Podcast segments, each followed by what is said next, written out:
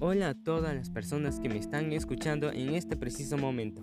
Mi nombre es Alexis Fernández y en esta ocasión en especial, por ser mi primer podcast, voy a hablar sobre el software educativo.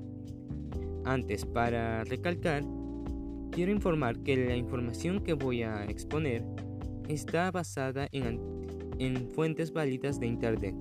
Y si alguno puede encontrar información que contradiga lo que yo he dicho, por favor hágamelo saber en los comentarios. Primero que nada, muchos se preguntarán qué es un software educativo, para qué sirve y cuáles son sus usos. Pues esas son las preguntas que voy a responder en este podcast.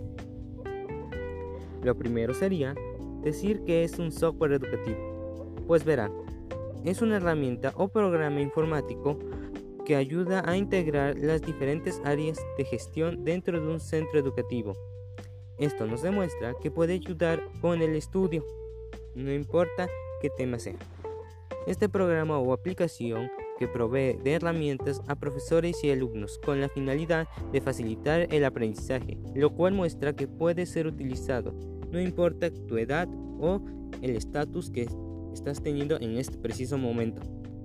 Su objetivo principal es la enseñanza o el autoaprendizaje sobre un tema en específico. También permite realizar pruebas y seguir el proceso de la persona que está estudiando.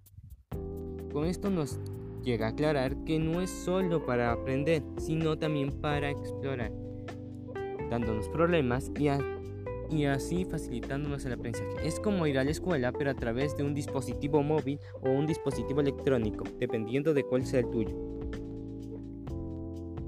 Funciona para gestionar las diferentes áreas de sus centros educativos y, depende ser usado durante el aula, dentro de un contexto escolar o incluso en un local externo a este ambiente, como en otros casos es la casa, lo cual también nos hace entender que en estos tiempos de pandemia es la herramienta adecuada para continuar con los estudios.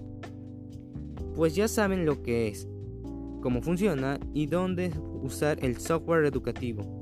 Esto sería todo por esta ocasión. Espero que en futuros episodios podamos seguir hablando. Adiós y hasta la próxima.